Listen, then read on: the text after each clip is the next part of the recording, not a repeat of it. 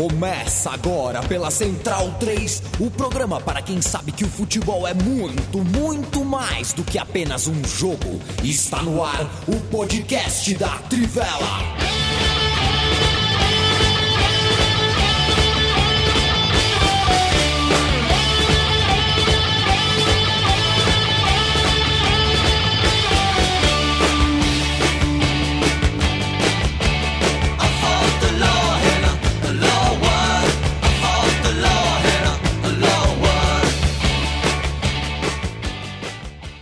Bem-vindo, bem-vinda, amigo e amiga da Central 3 e da Trivela. Este é o podcast da Trivela, edição de 26 de julho de 2021. Não é edição de colecionador, não é edição paga, é edição regular. Você assiste ao vivo no YouTube da Trivela ou depois acompanha no feed de sua preferência, se você ouve pelo Deezer, pelo Spotify, pelo Google Podcasts, pelo iTunes ou pelo site da Central 3 ou por qualquer outro lugar que agrega Pocket Cast, é, o que não falta é oferta de lugar para você ouvir o podcast da Trivela. E para a gente é um grande prazer que você, amigo e amiga, nos ouça. Eu, Leandro e a mim me apresento, muito prazer. Estou ao lado de Leandro Stein, meu xará, Felipe Lobo, a matilha da notícia, Matias Pinto, El Ril, El Salame, que está feliz demais, né? Quanto foi? 3 a 0 6 a 0 clássico de Vija Crespo, jogado agora à tarde. É, enfim, uma grande vitória. Fazia tempo que não tinha um, um placar tão elástico assim é. no clássico. Foi, foi bom, foi, foi bonito de ver. Tô assistindo um seriado, né, Mato? Você tá ligado qual é? é. Que agora só tô, é, só tô chamando as pessoas de salame. Agora. é, é, salame. E Zé Pereira. Zé Pereira agora não tá no, no, no, no, no vídeo é, como é que chama isso, né? No vídeo, no off, né? Agora tá ao vivaço aqui com a gente. Dali, Zé Pereira, tudo bom? Tudo bom, Yamin, Lobo, Stein, Matias, tudo em paz. É, dentro dentro do, do, do, possível, como sempre, né? Como foi comentado no programa passado, eu já consegui me vacinar, então isso já, já traz um certo alívio. Mas o roteirista do Brasil, ele resolveu anexar mais um capítulo aí também para a pauta do futebol em perspectivas diferentes que a gente vai, vai comentar aqui hoje. Vamos comentar. A justiça anula a eleição da CBF. É, eu vou querer ouvir bastante porque estou perdidinho, perdidinho no tema. Aliás, né, é, é, muito mais água do que a gente pode beber. É, o mundo, né? Tudo que a gente faz, né? Música. Você quer ouvir música? Você não vai ouvir todas as músicas que tem no mundo, né? Você não consegue. E o esporte em tempo de Olimpíada é isso. Agora a Sport TV me abriu 40 canais eu tô ficando completamente louco. Eu acabo não vendo nada e vendo tudo. Né? Por exemplo, o handball. Eu vi o Brasil, mas eu também não vi. Porque você vai ver, né? Deve voltar coisa. Aí vem o judô, aí vem o taekwondo. Aí você quer dar aquela bisoiada no tiro, no tiro com arco. No fim das contas, eu tô desinformado. Já jogo limpo com o ouvinte do podcast da Trivela. Mas o Lobo, o Stein, o Zé, o Matias estão informados e eu vou bater essa bola com eles. Abrindo aspas. Não existe patriotismo no Brasil. Eu queria uma música triste, mas não vai dar, né? Não existe patriotismo no Brasil. Se existisse, nossos ídolos seriam respeitados. O único lugar em que a história não conta é no nosso país. Fora dele, as pessoas respeitam muito, porque sabem que a história não é por acaso. Ah, Dani Alves, vá caçar assunto com quem tem tempo para você, Dani Alves. Uhum. Vai caçar assunto com quem tem tempo, cara, sabe? É, não é possível. Não, como, é que, como é que se formula? Como é que isso sai da sua cabeça, cara? O que, que você quer mais de respeito, de idolatria, de carinho? O que, que você quer mais? O que, que a gente está devendo para você, Daniel? O que, que o Brasil e os brasileiros estão devendo para você, Daniel? Fecha aspas para mim também. Um abraço para Michel Meji, Guilherme França, Guilherme Bernardes, Douglas Sampaio, de Uberaba, o Douglas Sampaio, Pierre Lapalu, baita nome, viu? Você aparece, às vezes aparece aqui, eu acho muito bonito o teu nome, Pierre Lapalu. Felipe Castro, de Santa Cecília, um abraço, viu? Boa noite para você também, é, bacharel. E mandar um abraço todo especial, né, senhores? Deixa eu abrir aqui, o Lobo. Todo especial, o abraço para o nosso companheiro Rafael, né? O Rafa mandou umas imagens muito legais é, com uniformes da Trivela, uniformes para a gente, uh, enfim, talvez um dia vire camisa de verdade. O Rafael, uh, entre em contato comigo, por gentileza. Eu tenho fascínio por mockups, né? Isso chama-se mockups, né? Desenho de uniforme, tenho fascínio por isso e uma demanda grande que talvez a gente possa fazer negócio. Eu tenho um país imaginário, né? Como vocês, alguns de vocês sabem, eu preciso fazer meus uniformes. Me procura, Rafa, e obrigado pelo carinho. Vamos começar a conversa séria aqui. Peraí, que agora eu perdi o roteiro aqui. Processo do Ministério Público de 2017 anulou a Assembleia Geral da CBF daquele ano, de quatro anos atrás, e, por consequência, isso anulou a eleição da Confederação Brasileira de Futebol, feita, portanto, em bases que se tornaram, a partir do que o Ministério Público entendeu hoje, ilegais. A gente vai explicar tudo isso e quem começa a falar sobre é você, Felipe Lobo Batista. Salve a mim, salve todo mundo, Zé, o Matias Stein e todos os nossos ouvintes. É, só para avisar que o do Rafael, dessa, ele já tinha feito um para a gente, fez várias coisas legais. Dessa vez o uniforme era até do. É, em homenagem ao Trajano, né? Fez uma camisa do América, muito, muito legal, Rafael.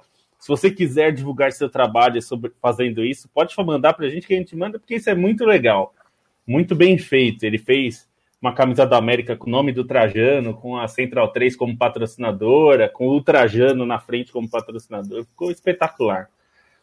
É, bom, vamos lá, né? É, essa questão da CBF, acho que vale explicar um pouco o que, que aconteceu.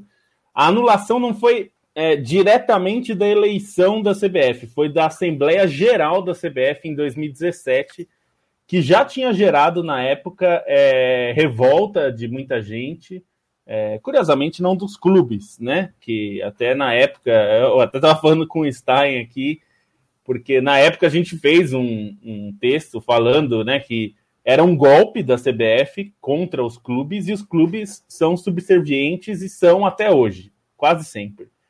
É, qual, o que, que, mudou? A lei é, de responsabilidade fiscal aprovada no Congresso naquela época mudou algumas regras, valia para várias confederações, na verdade e essas a, as federações eram obrigadas a fazer os clubes participarem das assembleias.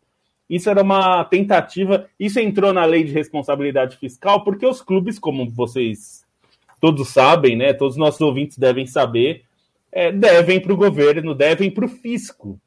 Para entrar, então, num programa de refinanciamento, os clubes tinham que aceitar, as federações tinham que aceitar tudo isso. E, portanto, é, os clubes teriam que participar do processo de assembleia e de eleição, consequentemente. A CBF deu um drible nisso. Qual que foi o drible? Fez uma assembleia geral com as federações, que são 27, é, e determinou naquela assembleia que as federações teriam peso 3 na eleição. E os clubes da Série A, que são 20, teriam peso 2. E os clubes da Série B, que também são 20, teriam peso 1. Isso, claro, permitia que as federações continuassem com poder absoluto, porque se todos os clubes se unissem em torno de um candidato, ainda não seria suficiente para derrubar. E a gente sabe que as federações estão no bolso da CBF, porque a CBF paga poupudas mesadas em forma de, de repasses para essas federações, sem nenhuma contrapartida, sem nenhuma fiscalização sobre como vai ser usado esse dinheiro. É, porque passar o dinheiro não é o problema exatamente, porque em tese as federações têm esse papel. O problema é a falta de fiscalização e controle sobre isso. E, e, e a própria, e essa é a própria estrutura de poder da, da CBF, né? Porque é. cabe lembrar que são os presidentes das federações que votam é, no presidente da, da CBF, né? É. E eles, por sua vez, são eleitos pelos presidentes do, dos clubes, né? É uma eleição é, bastante indireta, né?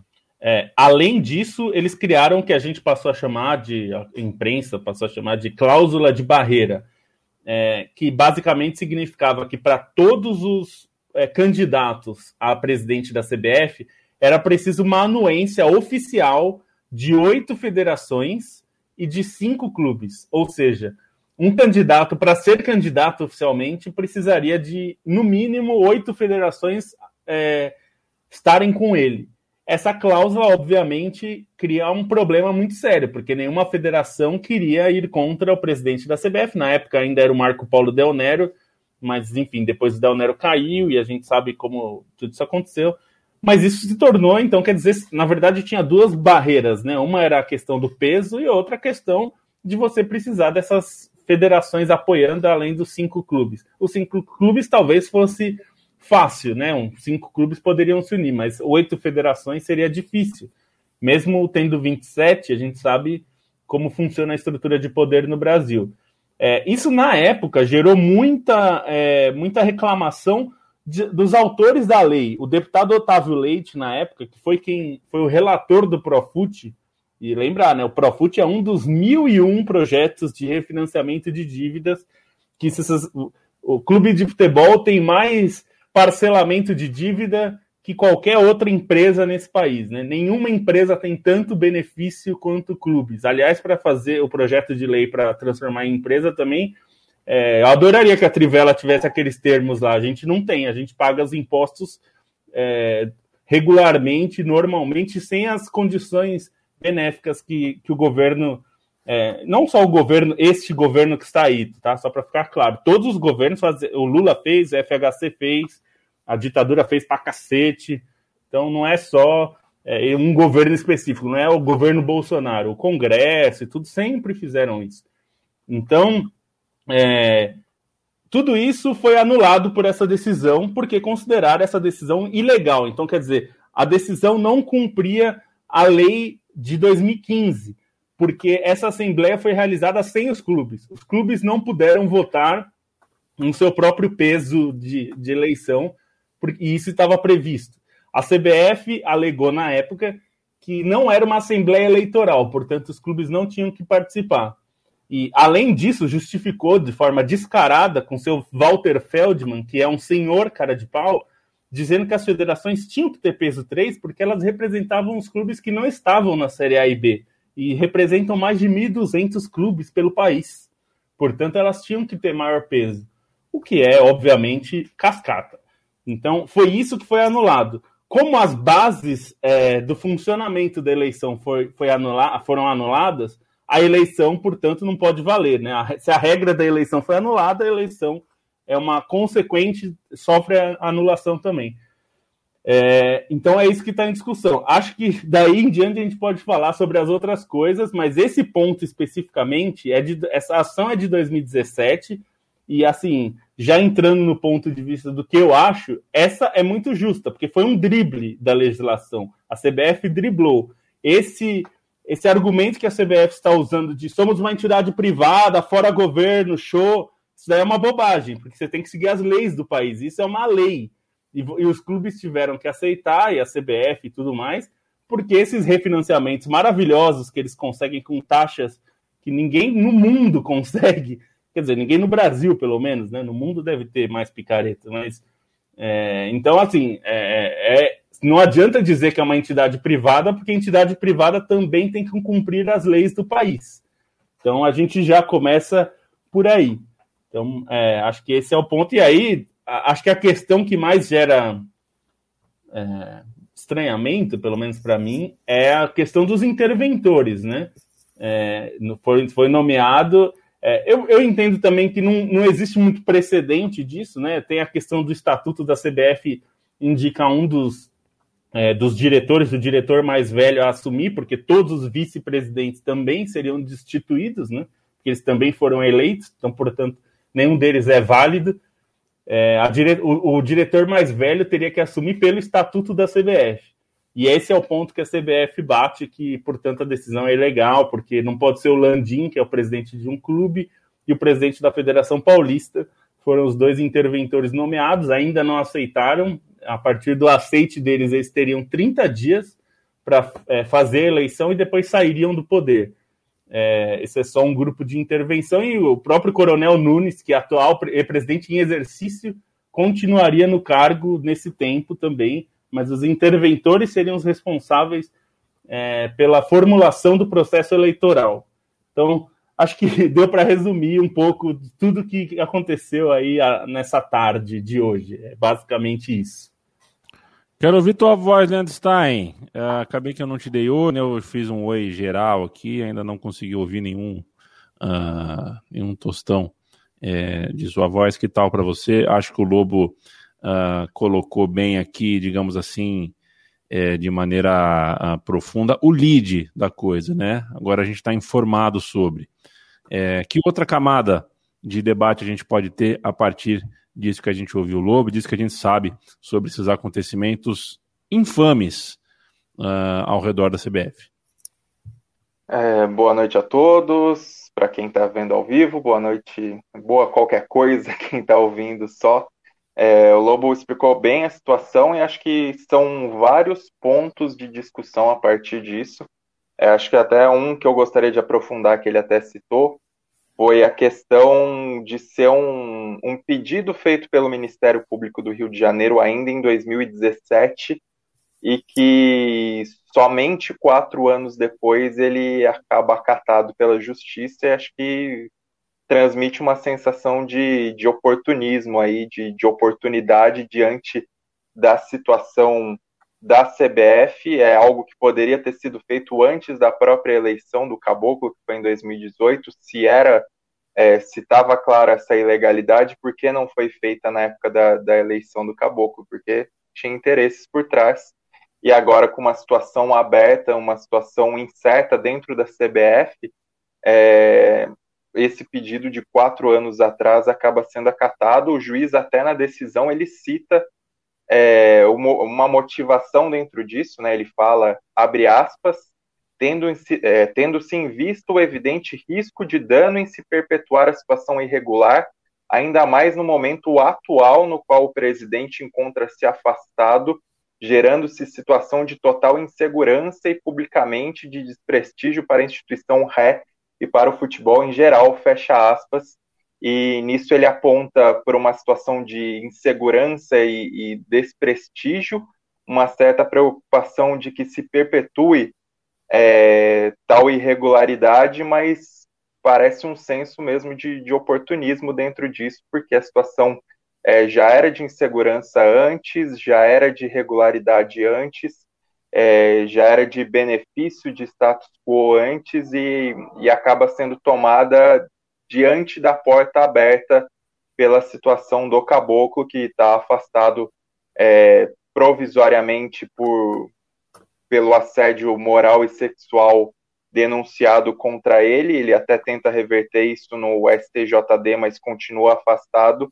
E aí acho que tem, tem essa porta aberta para que a decisão seja tomada. Então acho que é, é uma questão importante de discussão, né? Porque, porque isso foi realizado justamente agora, é, quando o pedido do Ministério Público já tramitava há quatro anos. Outro ponto que dentro das falas do, do juiz que eu acho interessante destacar também é que ele fala que é, ele destituiu é, a chapa eleita do caboclo, mas essa destituição não acontece imediatamente para evitar consequências é, na organização do futebol brasileiro para que isso não tenha um impacto direto no momento, segundo a justificativa dele.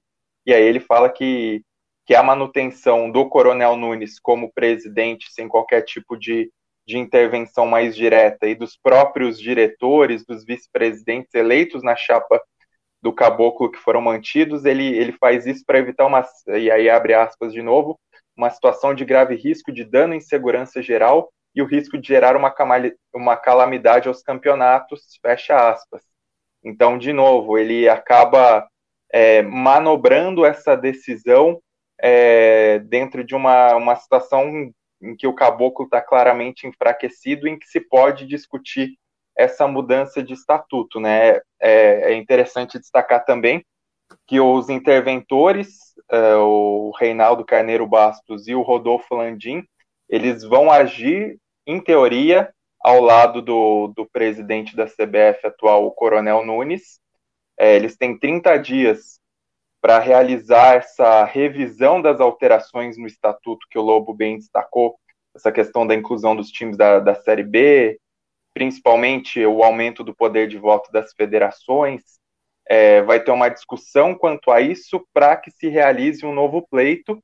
É, o Landim e o Carneiro Bastos é, não precisam necessariamente aceitar, eles têm cinco dias para manifestar a resposta quanto a isso. E, e eles, se eles aceitarem esse posto de interventores, eles não podem se candidatar à presidência da CBF. Tem esse empecilho, e aí acho que a, a, a discussão pela escolha dos dois, é, o Bonsa até colocou na nossa conversa hoje, falando que tem uma questão de serem componentes. Tá de chinelinho hoje, pediu ah, para não okay. participar, acho que tem algum compromisso. tá bom. É, um compromisso mas... olímpico. Talvez. É, nessa questão do, dos interventores, é, é, importante destacar, então, que eles, eles não podem se candidatar à presidência e que, assim, dá uma impressão de que foram escolhidos os mais poderosos entre os componentes do antigo colégio eleitoral. O antigo colégio eleitoral da CBF, antes das alterações do estatuto, eram as 27 federações, pega-se Federação Paulista, que é a mais rica, mais poderosa, o presidente dela, e os 20 clubes da Série, da série A escolhe-se de maneira arbitrária o Landim, que é o presidente do clube mais rico do país. O juiz até justifica falando que foi escolhido o presidente do Flamengo por ser um clube de expressa, expressiva torcida, mas a gente sabe que tem uma relação de poder muito maior aí dentro disso e que acho que as peças nesse tabuleiro elas vão se movimentar durante as próximas horas e vão deixar mais claras é, como está sendo essa, essa disputa de interesses dentro dessa intervenção e dentro desse remodelamento de estatuto, né? Porque é, é uma porta aberta principalmente para os clubes para tentarem embarrar essa mudança da CBF que privilegiou muito as federações e privilegiou ainda mais é, o sistema eleitoral antigo, né, o sistema de poder antigo, tanto que o caboclo não é nada além que um, um escolhido pelo Del Nero já é, suspenso pelo seu envolvimento em casos de corrupção na FIFA para perpetuar esse poder, tanto que há denúncias de que o Del Nero continuou mandando nos bastidores, apesar do, do racha entre ele e o caboclo. E acho que outra questão importante também para a gente pensar, discutir e esperar para ver o que, que, vai acontecer é a postura da FIFA, né? Porque a FIFA ela diz que não se pode é, entidades públicas, entidades estatais, elas não podem interferir nas federações nacionais. É, algumas federações costumam ser suspensas por isso, mas não necessariamente a FIFA age assim sempre por uma questão de interesses, de relação de poder. E isso que acontece na CBF, é, pelo que a gente sabe de cisão que existia entre o Infantino e o Caboclo, esse, esse tipo de intervenção para mudar o que, o tem lá dentro, pode ser de interesse da FIFA e pode ser que a FIFA deixa, deixa essa história passar batida em seus bastidores. Então, acho que a postura da FIFA também é algo determinante dentro dessa história. A gente vê um pouco como será essa, essa essa relação e ver como a FIFA pode se aproveitar desse momento para se talvez reaproximar da CBF ou se aproximar mais dos clubes num momento em que há uma porta aberta para mudança, porque, enfim, o Infantino tem todo esse discurso de repaginar a FIFA e a gente sabe que na verdade ele está construindo um novo tipo, um novo tipo de relação, um novo tipo de poder interno, né? Sem casos tem denúncias de, de corrupção até o momento, mas com muitos dos mecanismos antigos de, enfim, de privilegiar federações, de, de se aproximar de centros de poder. Então, acho que a FIFA também é um ator dentro dessa história para ver como ela vai lidar com essa questão é, da, da, dessa abertura que existe de mudança na CBF. Né? A gente não sabe ainda se pode ser realmente uma mudança prática, mas é um cenário aberto, principalmente desde a denúncia que, que tirou o caboclo, ao menos provisoriamente, do poder enquanto é, é, é julgado, é investigado o assédio sexual e moral dele. E aí acho que também vale a gente colocar é, as afirmações da CBF, né? O, o Lobo até falou as afirmações da CBF para tentar barrar a, a, decisão do tribunal, é uma decisão de primeira instância, então a CBF pode recorrer, e segundo a matéria publicado, publicada pelo UOL, deve recorrer. É, o Lobo até é, salientou essa posição de que é, era a Assembleia das Federações não era uma Assembleia Eleitoral, por isso pode mudar sem contar com os clubes, o que parece nada mais que uma, uma bravata, né, uma, uma desculpinha para limpar essa manobra que eles realizaram. É, a CBF também justifica falando isso, que é uma entidade privada, que a justiça ela não tem é, atribuições suficientes para interferir internamente na CBF, e também a própria nomeação do Landim como é, interventor pode ser um elemento para a CBF tentar barrar é, essa destituição na justiça, já que e essa realização de mudança, de revisão de estatuto, de, de nova eleição, que é o que a CBF tenta barrar, é, porque o Landim ele não pode ter concomitantemente um cargo no clube e um cargo na confederação conforme o estatuto da CBF, então deve ser mais um elemento para a CBF tentar barrar. Então acho que é, é, preciso a gente ter bastante claro que é um mais um, um elemento no jogo político essa decisão do tribunal. Por enquanto não está muito claro é, o que fez o tribunal agir nesse momento, embora a, a questão da, da porta aberta seja bastante clara. E a gente vai ver de novo uma disputa de bastidores entre as federações, que é, se a gente pegar principalmente nos tempos do Ricardo Teixeira, né, o Ricardo Teixeira, quando chegou à CBF, ele soube manipular muito bem essa estrutura de federações para mantê-lo no poder contra os clubes no momento em que os clubes parecem até fortalecidos por algumas discussões, por enfim, por pelas diferentes discussões que a gente já teve aqui no podcast durante os últimos programas de poder dado aos clubes e agora surge também essa porta aberta para que eles recuperem um pouco de poder dentro da estrutura interna da CBF e dentro desse processo eleitoral que depois da mudança realizada em 2017 eles não poderiam apitar nada, né? As federações ainda tinham um peso de voto muito grande que anularia qualquer movimento em conjunto dos clubes de Série A e Série B. Então, é, é um, um, jogo político aí, é um tabuleiro muito interessante de se observar durante os próximos dias. Perfeito. O, o Zé Pereira, é... isso te parece familiar, mudando o recorte, tudo isso que está contado pelo Stein, pelo Felipe Lobo? A gente tem. Porque toda a história tem as suas histórias dentro da história, né? É, te parece familiar? Ah, parece muito familiar, inclusive porque dias antes, né, no sábado, saiu a notícia de modificações, principalmente da Liga do Nordeste. E aí a gente pode traçar até alguns paralelos interessantes, porque ah, nos últimos meses, ou talvez no último mês especificamente, uma proposta de liga no nacional tem ganhado mais força, principalmente por conta de uma série de dificuldades que a gente tem de clubes tradicionais do Brasil que estão tipo, lidando é, por é, administrações perdulárias que fizeram com que eles ficassem, caíssem em divisão e tivessem esses problemas. A mesma coisa está acontecendo no nível, no âmbito nordestino, porque o que acontece? A Copa do Nordeste ela tem uma permissão, vamos usar essa palavra, para ela existir até o ano que vem, 2022. E aí, a partir daí, você teria de ter a renovação disso daí para ela continuar sendo configurada como uma competição do, do, da CBF. Né? A CBF permite, é tanto que o campeão da Copa do Nordeste ele tem aquela o, o brasão da CBF estampado na camisa por ser uma competição da Confederação Brasileira de Futebol. E aí o que acontece?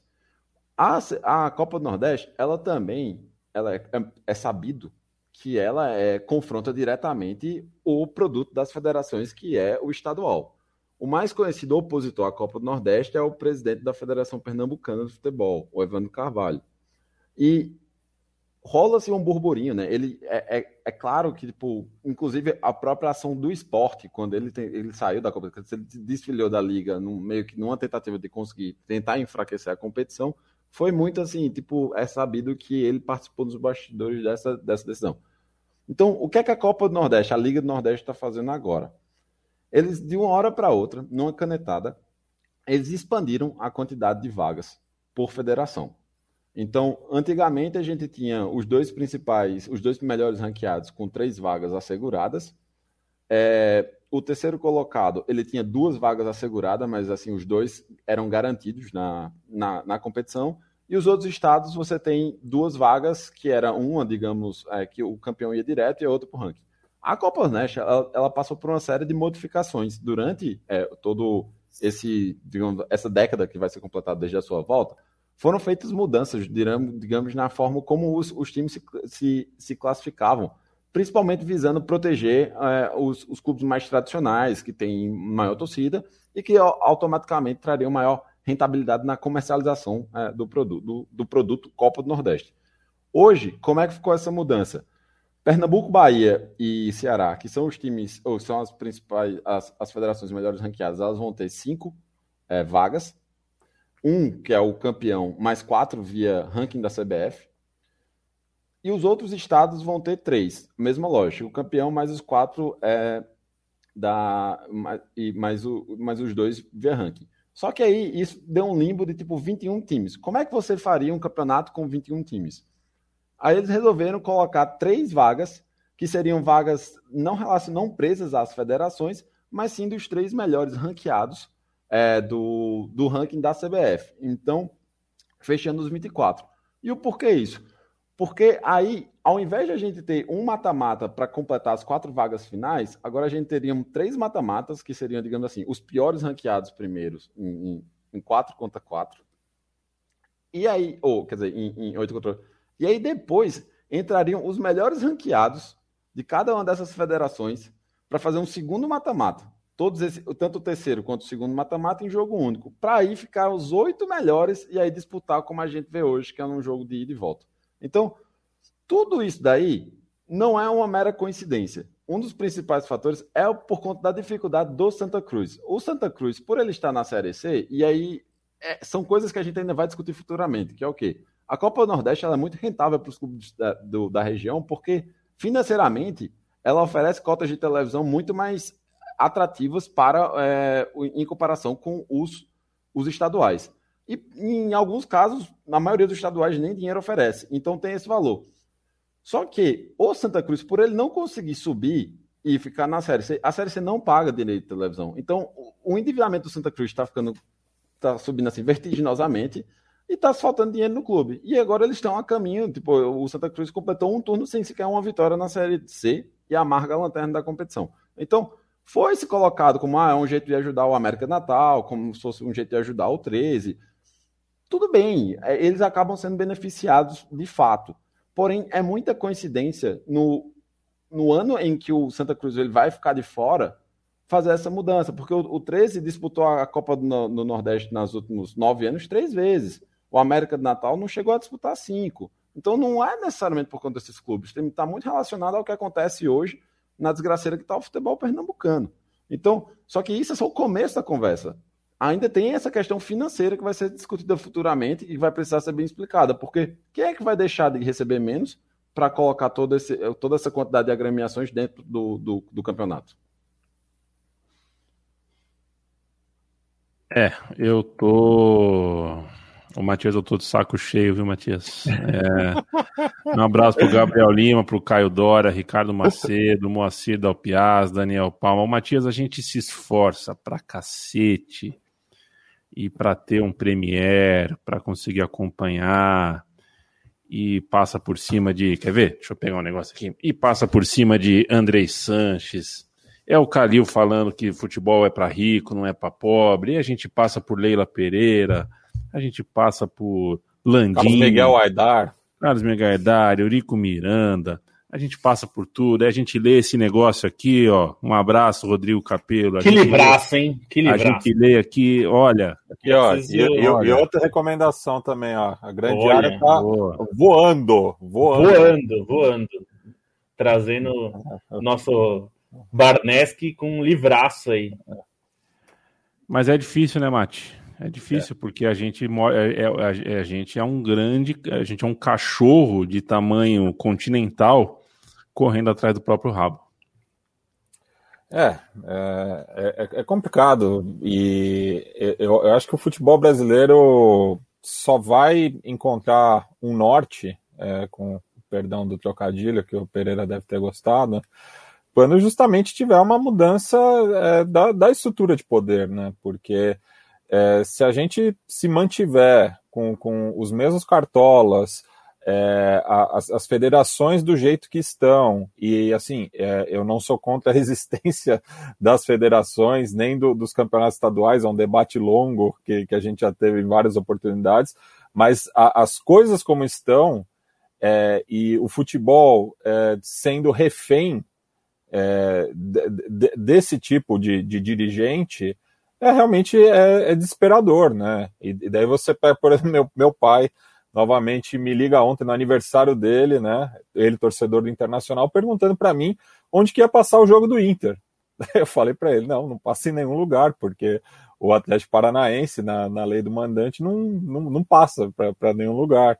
E daí ele não consegue também acessar a rádio é, do Rio Grande do Sul para ouvir, porque tem esse, essa questão geracional também. Então, é algo que era tão simples, né, como o, a, a, questão da transmissão do, do, dos jogos e que a gente estava caminhando para um amadurecimento, assim, e, ah, mas também fazendo todas as críticas à Globo também pela forma como ela foi negociando os direitos é, paulatinamente com é, a ascensão dos pontos corridos, né, que foi uma mudança de paradigma também do, do, do futebol brasileiro, mas acabou é, criando um gap cada vez maior, né, entre aí o clube dos cinco, né, é, que está ficando cada vez mais é, esse quarteto, né, o trio de ferro aqui de São Paulo e o Flamengo, né, porque o Vasco está cada vez mais atrás do, do das outras é, maiores torcidas do país, é, e a tendência é piorar, é, e, e é o, o, tal do risco da espanholização, né, que a gente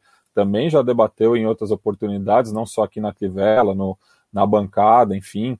É, então, e, e, é uma discussão que a gente retoma, é, parece que a cada semestre, né? É, é, é desesperador, como você mesmo é, me passou a palavra a mim, assim, e é, imagino que daqui a seis meses a gente vai estar falando de outra questão de poder que vai manter as coisas do jeito co como estão beneficiando, né, aí um grupo cada vez mais restrito dentre os clubes do futebol brasileiro. É, é, só para pegar dois, dois pontos que o Stein explicou bem, é, que um deles que seria a impossibilidade, né? A gente está vendo as coisas acontecerem meio atropeladamente, né? Então até peço que a gente vai publicar ainda um texto na Trivela sobre isso que o Stein está é, meticulosamente fazendo aqui, mas. Publicou já, viu? É, já está no ar, ó. Ele até, o Stein, ele é, já tá, durante o programa já saiu o texto. Então acessem. Você que está ouvindo no podcast certamente já tá, já pode olhar lá. É, aliás, para lembrar, a gente, como a gente tem muita, a maior parte das pessoas nos ouve e não nos vê, o Yamin mostrou o livro do Rodrigo Capello, Futebol como ele é, por isso que foi esse que eu chamei de livraço. E o, o Matias mostrou o livro Forasteiros, do Rodrigo Barneski, ambos da grande área. Você que está só no áudio, são esses dois é, livros. Ô, você me desculpa, viu, que eu sou novo nessa coisa de podcast. Aí eu... Não, aí eu é porque eu, eu, pensei nisso na hora que vocês estavam falando razão, e eu lembrei. Não, não, fez o serviço só, completo. Só para, só para você que está nos ouvindo não estranhar a gente ter falado livrar, é. são esses dois livros. A gente já escreveu sobre esses dois livros na Trivela está lá, se você quiser procurar. E são da editora Grande Área. A editora Grande Área vende em edição e-book e edição livro físico, então você pode procurar.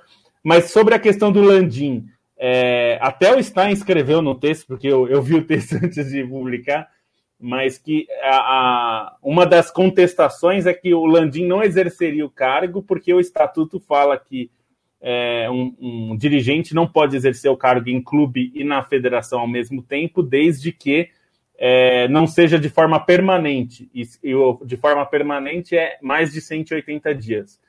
É, como esse caso específico, a intervenção, né, o Landim seria um interventor por 30 dias, então tá, é, existe uma discussão que não seria enquadrado, então, portanto, ele não estaria exercendo um cargo na CBF de acordo com essa leitura.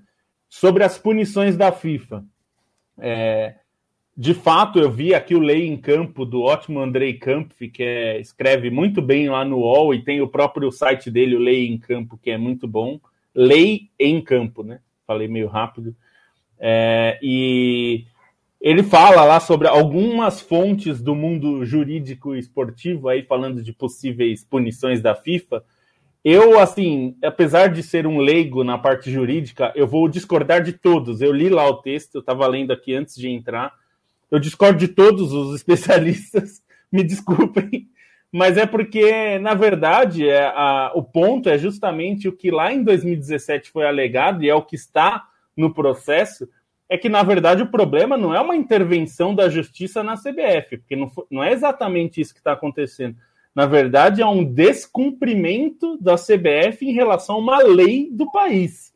Então, assim, a, a FIFA não vai punir uma entidade é, a, por, por, intervenção da justiça se caso, por exemplo, o seu presidente for preso por, digamos, assédio sexual. Aleatoriamente, eu falei aqui. Se esse cara for preso e a justiça do país obrigar que esse cara seja tirado do seu cargo, né? Não, não vai ter, a FIFA não vai intervir, porque ele, na verdade, o, o, fulano aí teria descumprido uma lei do país, né? É, não é o caso da CBF, porque isso ainda não aconteceu, não está ainda no âmbito da justiça o caso do presidente da CBF, mas digamos que é, um, um, um, descumprimento de uma lei do país. A lei do país é maior que a CBF. Não sei se a CBF sabe, né? Às vezes eles esquecem. Mas a, não, então não é. Essa lei, que é a lei, eu até vou dizer o número da lei, se vocês quiserem é, procurar, para você não. É, a Lei 13.155. Ela é um dispositivo dentro da Lei Pelé, que é a maior lei, é um, é um apelido, né? A lei não, lei não tem nome leia esse número, mas que foi chamada de Lei Pelé, é, e que coloca esse, esse, esse artigo, que até é o artigo 22A, e aí determina que é, o parágrafo 20, é, que vai determinar a eleição nas federações, né, nas entidades de administração de desporto, e esse parágrafo diz: nas entidades nacionais de administração do desporto, o colégio eleitoral será integrado, no mínimo, pelos representantes das agremiações participantes da primeira e segunda divisões do campeonato de âmbito nacional. É, então, foi essa lei que a CBF precisava se adequar, já estava atrasada em 2017, fazia dois anos que essa lei estava em vigor, é, nenhum clube reclamou que foi o que a gente falou na época, os clubes são tudo ovelhinha, tudo ouviram e acharam que estava tudo bem. Esses mesmos clubes, é, sem vergonhas, é, a, aprovaram um pedido do Marco Polo Del Nero, na época, afastado inicialmente, de eleger o Coronel Nunes, esse que é o presidente de agora, ele foi eleito pela primeira vez porque os clubes atenderam o pedido do Marco Polo para elegê-lo porque assim ele seria o mais velho e ele era uma pessoa alinhada ao Marco Polo. Isso foi feito antes dessa votação, é, dessa assembleia que deu um golpe nos clubes. Então, quer dizer, os clubes fizeram o que o Marco Polo pediu, o Marco Polo deu um golpe nos clubes e os clubes bateram palma. Então, é, acho que é importante dizer, a CBF, eu lendo o que aconteceu e lendo que, como foi feito, a CBF descumpriu a lei. E eu acho que essa é uma leitura que a gente fez essa leitura na época, a gente escreveu sobre isso na época, e não só, eu não estou só puxando para a Trivela, não, não foi só a Trivela. Muita gente falou, todos os grandes meios de comunicação falaram sobre isso, os pequenos meios de comunicação, é, entidades de torcidas reclamaram na época, pediram. Quer dizer, não foi, teve muita gente reclamando, menos os clubes. Então, é, é existe ali, me parece que é claro é, vocês ouvindo aqui o que eu falei, vocês podem ler em outros lugares, me parece claro que é um drible na lei. É, é, é obviamente é uma forma de tentar não cumprir o que a lei mandou. Então, é, o que me, mais me chama atenção em tudo isso é o, também o que o Stein falou, o timing da coisa. Por que em 2021? Por que, que esperaram até chegar nesse momento? Entendeu? É, é algo que me incomoda muito. Tinha que ter sido feito isso antes. Não foi por falta de aviso. Existia o processo, né? Então. E, e é o seguinte, né, Lobo? É, não é só no futebol, né? É, a gente vê o, o, o uso da, da burocracia, da complexidade jurídica para uh, para construção de coincidências que mudam e alteram o processo legal de coisas e instituições, é, isso não é só no futebol, né? É, tem presidente que saiu do cargo no país não porque uh, houvesse na classe política gente realmente indignada com, com o ato, né? É, era, era importante criar uma coincidência ali, né? É, as coisas acontecem mais pela data, mais pela contingência e pela circunstância do calendário do que propriamente por uh, por interesse. Eu lembro faz muito tempo, em aquela época. Lembra aquela época que o Brasil tinha o, o mensalão? Lembra aquela época? Oh, Roberto Jefferson tal. E foram entrevistar o caseiro, né? O caseiro foi parar na CPI, o famoso caseiro, né? E aí, em determinado momento, um daqueles. Um daqueles. Uh, tem, tem hoje igual, não? Daqueles terno e gravata, ambulantes, né? Aquelas gravatas ambulantes que fala bonito, que grita. Né? Então quer dizer que você está fazendo tudo isso, contando tudo isso por amor ao Brasil. E a resposta do Matuto, um sujeito sem nenhum tipo de instrução maior, falou: e você acha pouco? É, foi a única vez que eu, que eu vi uma frase patriótica, alô, Dani Alves, é, e concordei, né? Falei, pô, então quer dizer que fazer o que a gente considera o correto e contar as coisas do jeito que a gente considera correto é, é, é, o que, é, é algo que a gente tem que elogiar, mas a gente não pode ser ingênuo de acreditar que o correto, quando acontece numa hora que é muito oportuna para que se cometa uh, mais incorreções, é, acontece. Né? Eu acho que é o caso. E, quer dizer, nem acho que o que está acontecendo nesse momento é pelo que eu entendi, pelo que tudo que eu ouvi vocês, não, não me parece nem que seja o caso. É, mas ainda que fosse, né? É, no momento, justo agora, pegar uma coisa de anos atrás que estava ali na gavetinha, pronta para ser usada a qualquer momento, né? O famoso um palpite a qualquer hora do, do jogo de tabuleiro perfil, né? Não sei se você jogou. Então, ficou ali guardado para usar um dia.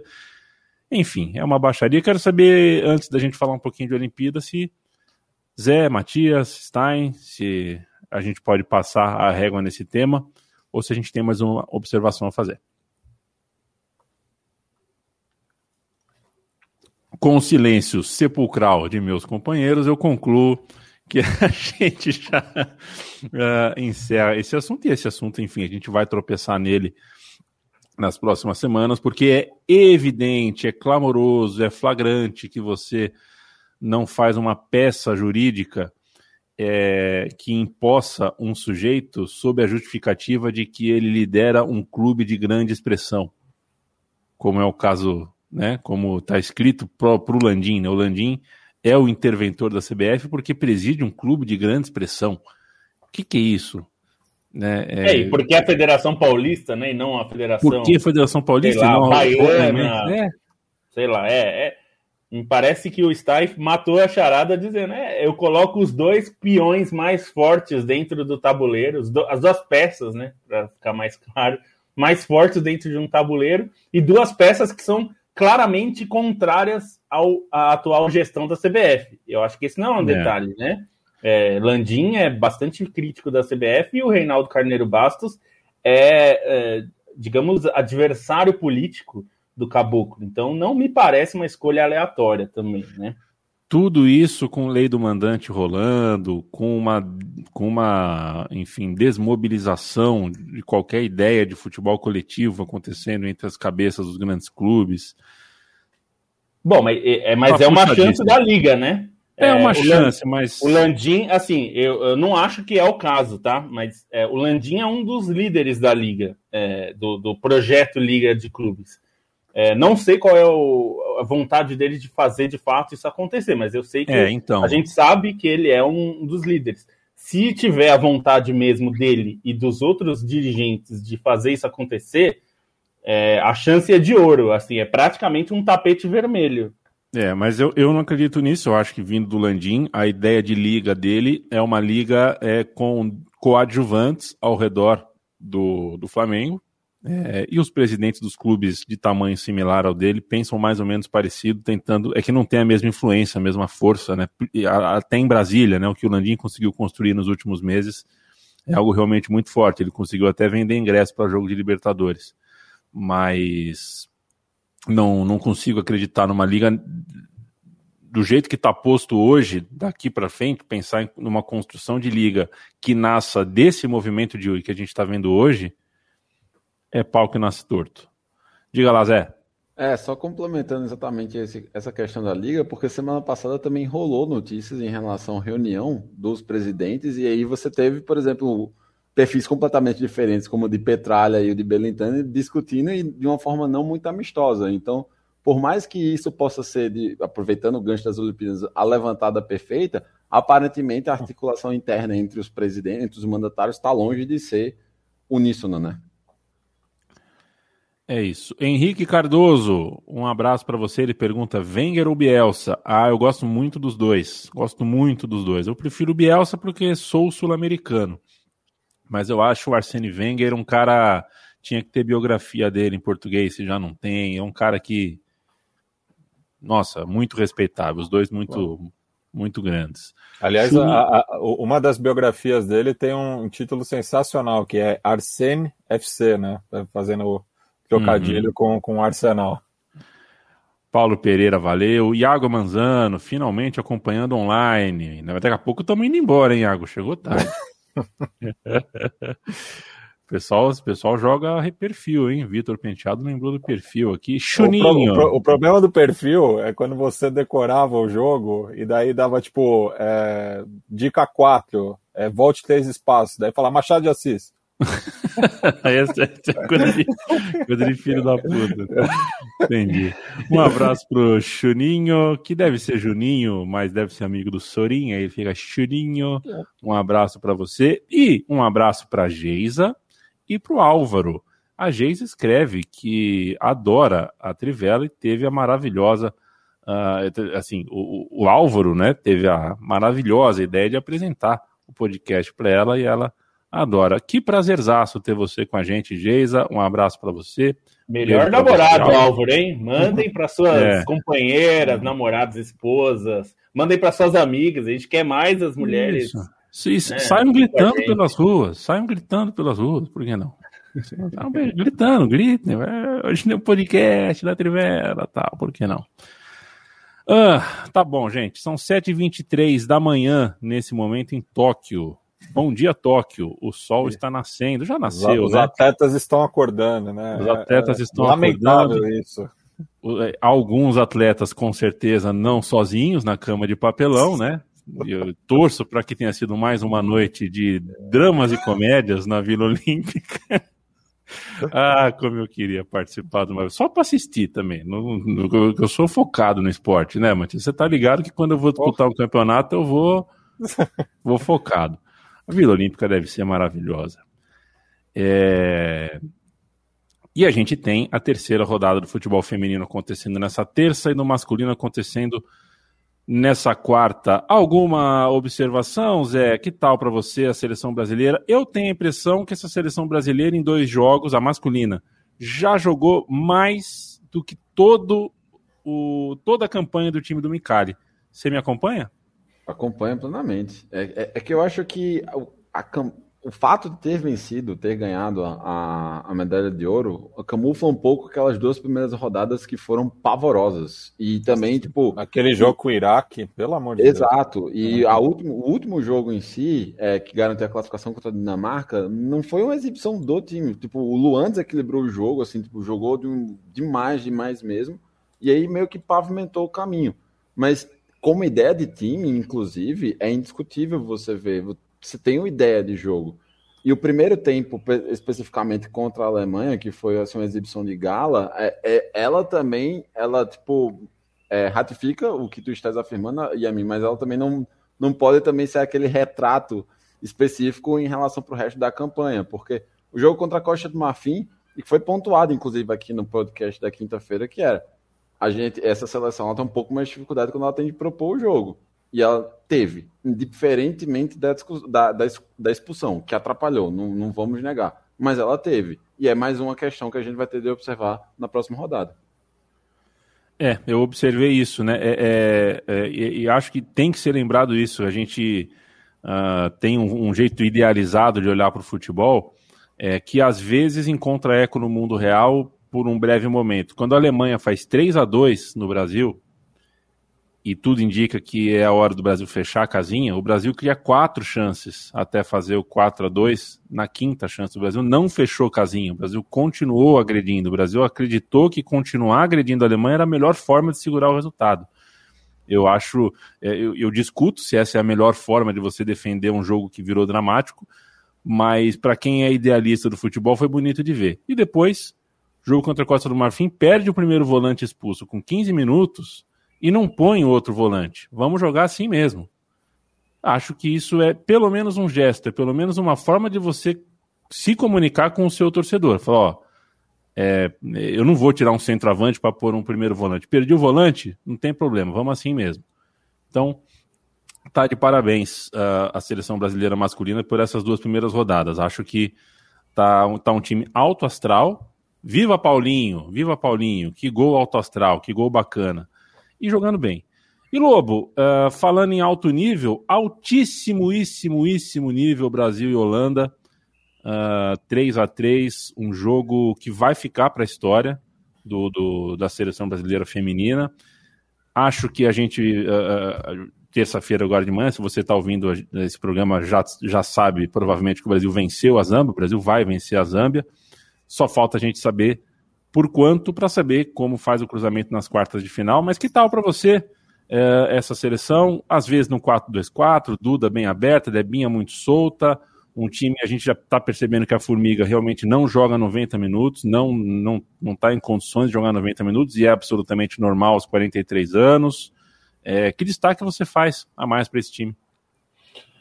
É, eu, eu, gostei muito do jogo. Eu acho que o Brasil passou por um teste é, que eu acho que vale, pensando no, no resto do campeonato, é um teste é, psicológico até. É, isso vale para qualquer campeonato. Você se viu com um primeiro minuto de, o primeiro lance, na verdade, de jogo. Você tomou o gol, gol de uma seleção que é vice-campeã mundial. É hoje certamente uma das quatro ou cinco melhores seleções do futebol feminino né? Então é um time de altíssimo nível. É, tomou o gol, não se abalou, acho que conseguiu jogar. Ah, o gol de empate do Brasil veio, não veio de umas jogadas que a gente via antes também é, de sufoco e tal. Foi uma jogada trabalhada, um toque de bola, a Debinha é, jogando muito bem, conseguiu participar bem, criou a jogada e ela acabou finalizando. É, eu acho que esse é o mais importante.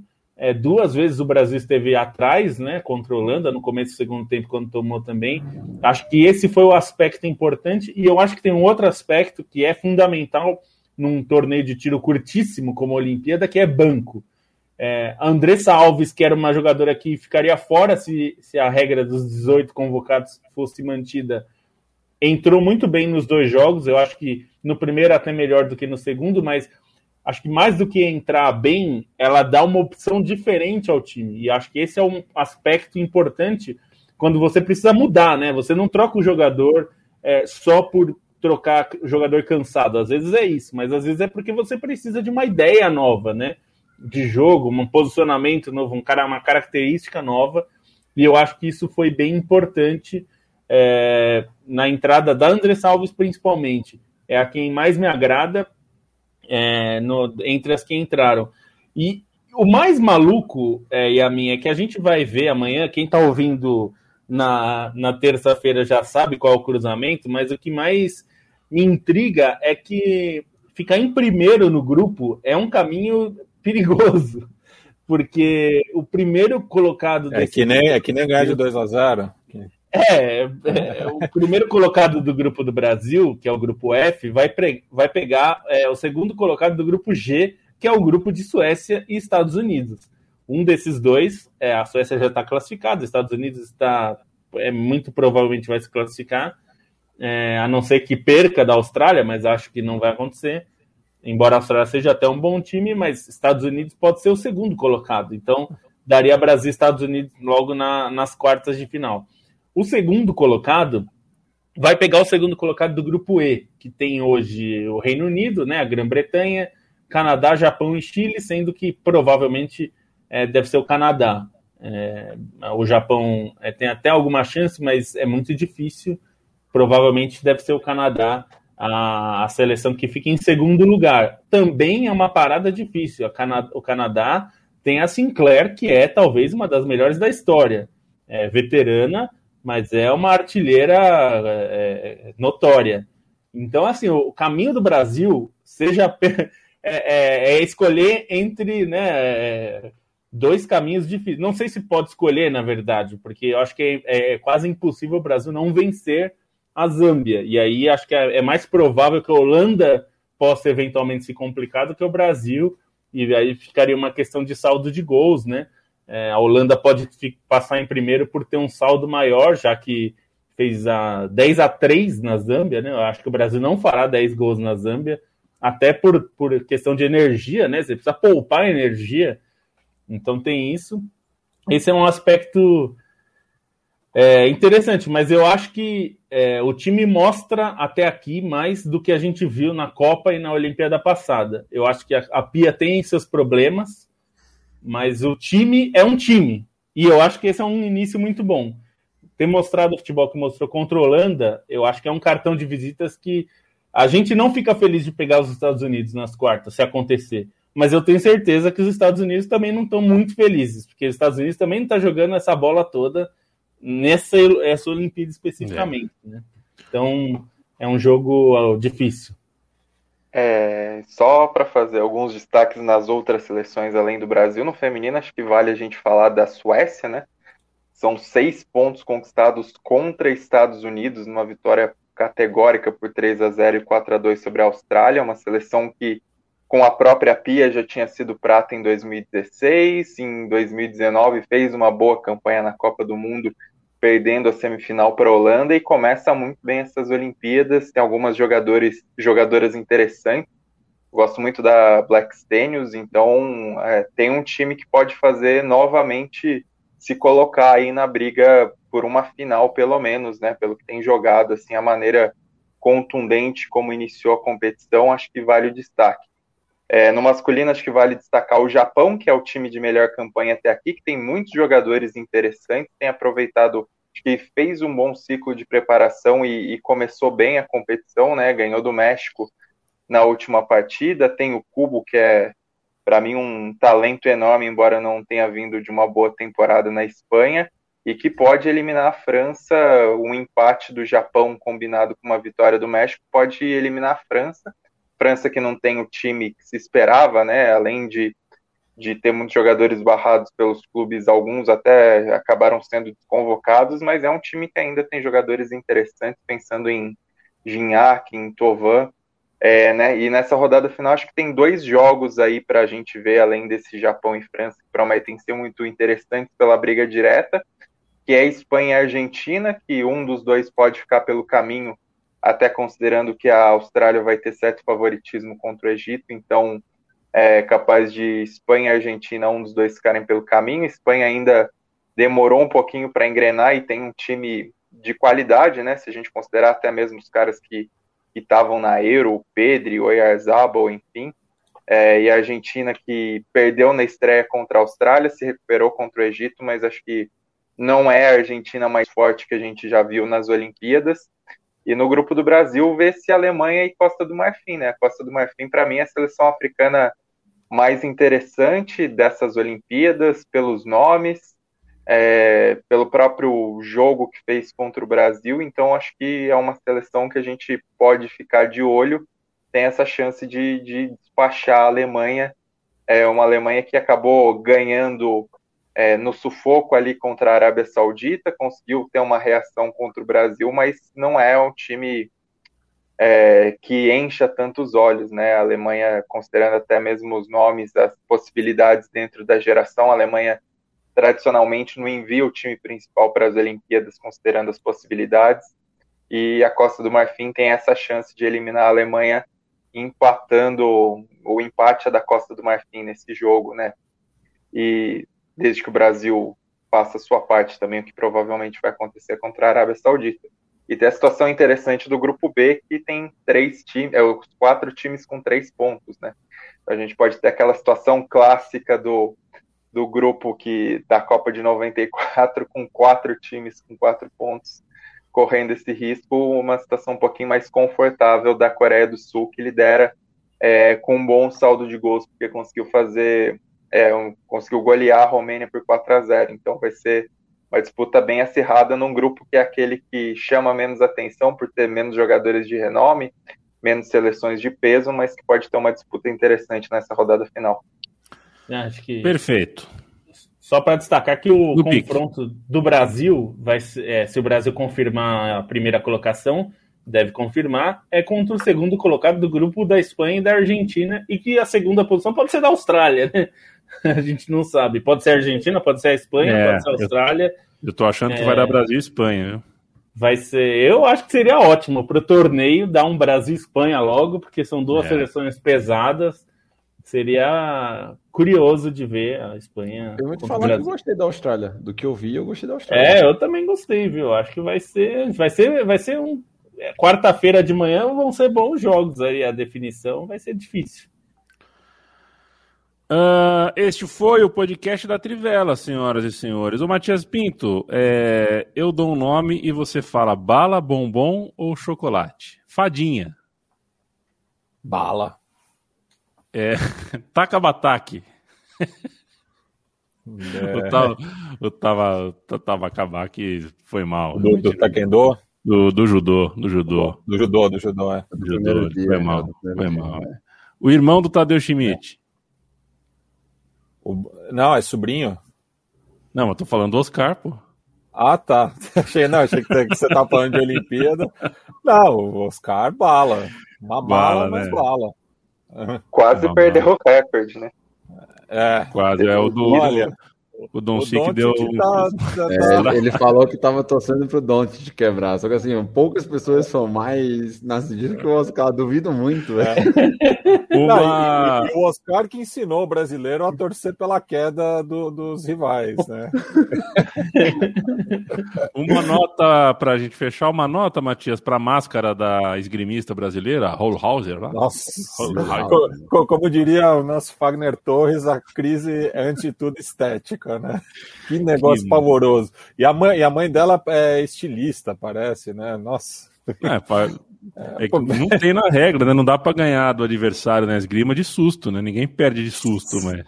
Ah, dá um, dá um, um pedal é, ali com aquela máscara. Ainda bem, ainda bem que, o, que o Kobe vetou, né? Porque ficou um pouco menos feia. Era feia, Parece a Avatar é. do Orkut, lembra? Que é, aquela a bandeira do Brasil chorando. É, só mais uma agora, Matias. É, ah. é, te chamam para um rolê, duas pessoas te chamam para um rolê. Lá uma pessoa que um que te chamou para o rolê foi o Kelvin. Pô, Kelvin. Tá, medalha de prata, Nico, tá aí. Outra pessoa que te chamou para o rolê foi a Letícia Buffoni. E aí, com quem que você cola? Eu tô, tô junto com o Kelvin. É nós, né? O Kelvin, é, né? O Kelvin, meu, assim, é, enfim, gente, eu sei lá, cara, eu acho. É, tecnologia é demanda, rede social é demanda. Agora, as pessoas perguntarem para uma pessoa: Meu, você não deu parabéns para o Kelvin, já tá errado, né? É. Aí a pessoa vem e fala: Olha, gente, eu não pus, porque. E começa a contar coisa Se que não. Justifica. É. Seja bem, então. A gente tá falando de uma e menina. Ficou, e, ficou, e ficou pior para ela ainda, né? Porque depois foram puxar a capivara e viu que hum. quem tá errado na história é ela, né? Gente, é, assim, ou, ou a gente vai tratar a coisa como profissional, entrou na Olimpíada, coisa profissional, tá? E a menina de 13 anos se comportando como uma profissional, e a gente tem que deve discutir madura. isso. Não dá, menina. Ô Letícia, peraí, isso não é da conta de ninguém. Se você cola no rolê com o Kelvin, com o Juquinha, com o Zezinho. Aliás, é, o Kelvin foi muito bem, né? Quando perguntado sobre isso, ele fez, ele foi profissional como deve ser, né? Ele falou: é. É, acho que ela errou em umas colocações, mas vou estar torcendo por ela. Espero que as três brasileiras ganhem medalha amanhã. Tal. Ele deu a entrevista ao vivo na, na, no Sport TV, se eu não me engano e foi bem zaço, assim, porque é isso. É isso. A gente, a gente é um dos poucos, né, Yamin, que pode ter a sorte de trabalhar com gente que a gente gosta, que a gente aprecia pessoalmente, mas nem todo mundo tem essa sorte. Tem gente que trabalha com quem não gosta e, e faz parte. Você não é obrigado a ser amigo. Agora, você não precisa ficar indo no Stories ficar falando, né? Ai, ele não cola com nós. Pô. É. exato, porque depois amanhã, amanhã ou depois vai cobrar que a gente trate as coisas com um profissionalismo uh, que às vezes parece faltar nesse tipo de trato. Eu, sei lá, eu, eu ainda preciso entender melhor qual que é esse rolê desses atletas mais jovens com as redes sociais. Né? Eu torço para o Palmeiras, né, Lobo? E no submundo da, da, dos torcedores do meu clube, aquela conversa que você tem, a rede social, não sei o quê, tem um torcedor que baba de ódio porque os meninos de 17 anos, 18 anos do clube usam o TikTok. Né? É, e assim, faz sentido para mim? Não, não faz o menor sentido você ficar bravo porque um jogador usa uma rede social, uma rede social inclusive lícita. Se fosse uma deep web, é outra coisa, mas eu estou usando o negócio ali. É, isso é uma coisa, é, eu vou defender sempre o uso, mas é, esse exemplo da Letícia me incomodou, sabe, porque é, não é da nossa conta, sabe? Quando for conveniente para ela que a gente não se meta nas coisas pessoais dela, ela vai jogar na nossa cara que a gente não deve se meter. É, então, enfim, esse é assunto. A gente já está com uma hora e dez, não vai dar para conversar muito sobre isso. Felipe Lobo, um beijo para você. Você é melhor no skate ou no surf? Deus do céu, eu sou melhor em não participar dessas coisas. Eu, eu não, não, nunca, nunca surfei e andei de skate pouquíssimas vezes porque eu sou horrível, eu sou muito ruim. Então 0 então, a 0 0 a 0 Não, é, acho que talvez o surf, pelo menos, eu não me afogo, né? Porque no skate você pode se quebrar todo. Tal. Eu não iria numa onda gigante, porque senão eu ia tá ser bom. quebrado ao meio, mas. É, enfim. É, Obrigado, mas, viu, Lobo? Muito legal o, o, surf e o skate nas Olimpíadas. Eu, eu sei que muita gente ficou meio assim, mas eu achei fera demais, demais mesmo. Até por isso que a gente falou, Yamin, do, é, eu achei muito legal a própria Fadinha, ou outros skates, o, no caso do Kelvin, que foi abraçado pelo peruano, a Fadinha foi abraçar a menina que ganhou dela, né? Ganhou o ouro. É, eu acho que esse espírito. É, eu sou uma pessoa competitiva e eu fiquei, pô, isso é legal, né? No fim é uma competição. Não, não, você não quer que a pessoa, né? É, você não pode ter ódio da pessoa, é uma é. disputa. Acabou, acabou e parabéns para quem ganhou. Abraço e até quinta. Zé Pereira, quanto você estima que é o seu tempo? Uh, em quanto tempo você faria a prova do triatlo olímpico? Boa noite. Nossa, do teatro? É, olha, eu vou te falar que ontem eu corri, não, eu fui correr aqui pela minha casa, eu faço treino aqui, eu subo as ladeiras, eu corri 12 quilômetros em 59 minutos. Então, tipo, para a corrida, só a corrida, assim, talvez eu acho que eu fosse precisar de umas 3 horas e meia, 4 horas. Talvez eu fosse fazer, tipo, tempo é, de um Ironman da vida, mas para fazer uma prova normal com a ajuda de SAMU, balão de oxigênio, tudo que eu posso ali por trás você ia atrasar o, a cerimônia de encerramento dos jogos. Provavelmente. É, fica todo mundo lá esperando, tem que, tem que esperar a prova ali, o beleza, o beleza tá, na, tá no mar ainda. Valeu, Zé, um beijo para você. Matias Pinto, qual foi o último golpe de taekwondo que você deu no, na orelha de alguém? Boa noite. ah, eu, eu, eu, sou fraco no taekwondo também. Eu, eu, eu, eu vejo as lutas, eu fico pensando, rapaz, como eles conseguem é, alcançar tão alto, né? Tipo, teve um brasileiro que tomou um golpe na nuca. É, impressionante, assim. E se eu for fazer aquilo, eu me arrebento todo também. Haja virilha, né? Nossa, tá tipo, eu, eu, eu, eu, sinto já rompendo só de olhar, assim. Valeu, nego. É nóis. Leandro Stein, um beijo para você. Até a semana que vem. Tá esperando alguma pergunta é, tá? A gente, a gente, eu gosto de surpreender, pô. Te surpreendi não te surpreendendo, veja você. É, até mais, só mandar um abraço também, já que a gente falou de livros hoje, para o Raul da editora Dolores, mandou vários livros aqui, mandou inclusive a edição da revista Contra-Ataque FC2, que tem um texto meu, tem texto de muita gente boa, é, Lu Castro, Lúcio Branco, Marcelo Carvalho, Roberto Jardim. Então, fica o convite para vocês conhecerem. Ele mandou também a primeira edição da Contra-Ataque, que talvez esteja, a minha esteja com Lobo com Bonsante, porque ele tinha mandado para Central 3 antigamente, ele mandou uma nova. Mandou também do o livro do Ney Conceição, que é é, se não me engano, o roteiro do documentário. Então, fica o convite para que vocês conheçam também o trabalho da editora Dolores. Procurem aí que tem muita coisa legal. Tá comigo, viu? Só para avisar, a gente sorteia entre os apoiadores da Trivela. Editora Dolores é em homenagem à esposa de algum jogador, não é, gente? Não, é em homenagem à cachorrinha. A, a, a cadela dele, é. Ah, é? Tá bom. Tá bom. Qual era o nome da esposa do Didi? Que era, que era artista também. Era com D também, esqueci agora. Era? Mas era com D.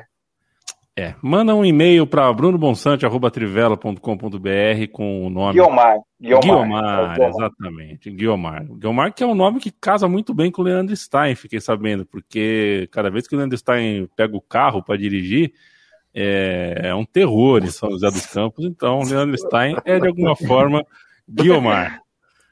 O importante é que, olha, essa foi péssima, então é hora da gente se despedir com vergonha na cara, né? O importante é que a nossa emoção sobreviva. Apoia.se barra Trivela, apoia.se barra Central 3. Ouça o Baião de 2 toda terça-feira, futebol e cultura do Nordeste em formato de podcast com Gil Luiz Mendes, Zé Pereira e grandíssimo elenco. Tchau, tchau.